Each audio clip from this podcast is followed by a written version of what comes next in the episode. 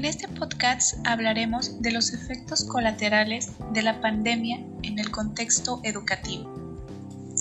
Tendremos como invitada especial a la doctora Carla Espinosa Chavarría, egresada de la Universidad UPAE. El coronavirus está cambiando instantáneamente la forma en que se imparte la educación, ya que la escuela y el hogar ahora se convirtieron en el mismo lugar, tras las necesarias regularizaciones afectadas. Según la UNESCO, más de 861.7 millones de niños y jóvenes en 119 países se han visto afectados al tener que hacer frente a la pandemia global que nos ha sacudido este año. Este es un enorme desafío de equidad educativa que puede tener consecuencias que alteran la vida de los estudiantes. La realidad es que la mayoría de las escuelas no están preparadas para este cambio que permite conocer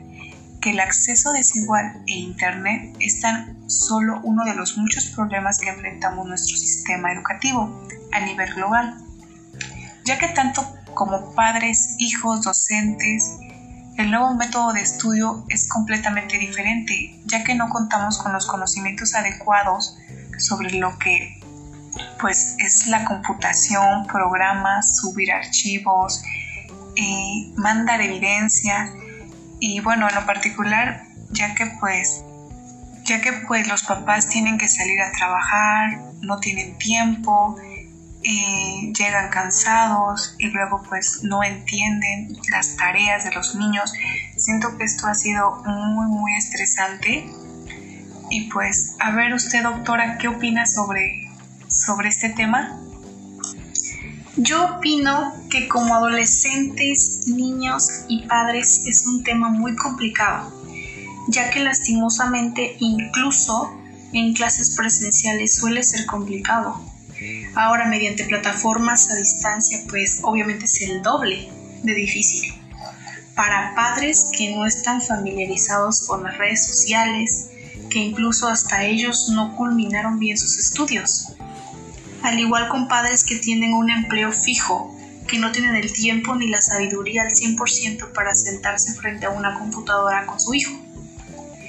Para los jóvenes es igual de complicado no convivir con amigos, a esta edad es lo que más se necesita para interactuar y socializar, para poder comprender y aprender más. Hay personas que con el simple hecho de estar encerrados en un lugar se deprimen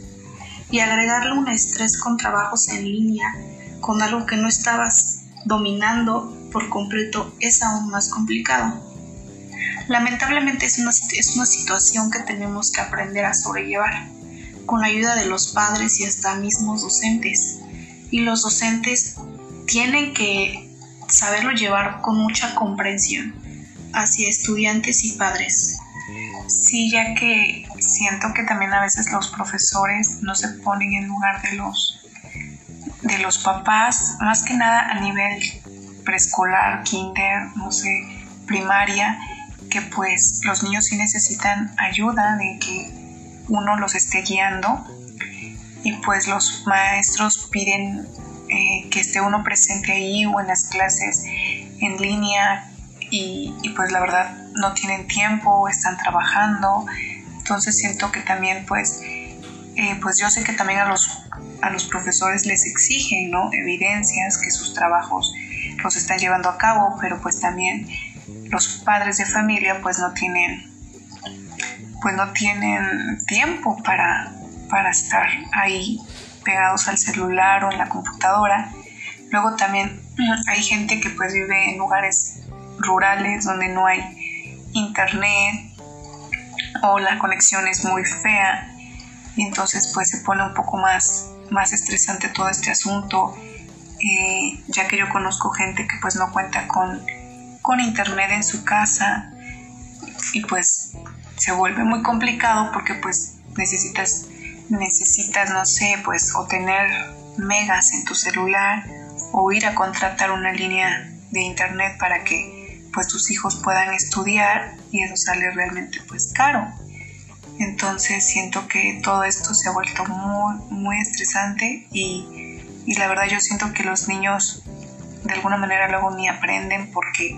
pues los papás ni, ni le entienden a la tarea y le dicen, no, pues ya ponle aquí, este es el 8, este es el 9. Y pues no, siento que realmente no es muy, muy importante que pues ahorita estén sobre los niños, ya que pues yo entiendo que los jóvenes ya de secundaria, prepa, universidad, ellos ya se pueden, pues pueden hacer sus tareas sin que los papás estén presentes, ¿no? Entonces yo siento que pues a ellos sí se les debería de exigir, pero a los niños de kinder, primaria, siento que es algo muy, muy difícil que los niños pues no comprenden que están aquí encerrados, que quieren ver a sus compañeritos y pues también el estrés de los papás, del trabajo, el dinero, luego, o sea, todo esto se ha vuelto muy, muy complicado pero pues siento que de alguna u otra manera muchos papás pues ponen de su parte para, para poder lograr ese propósito con sus hijos. Pero bueno, igual hay que aprovechar las ventajas de la educación online, como la posibilidad de personalizar la formación y reforzar los puntos débiles de cada alumno.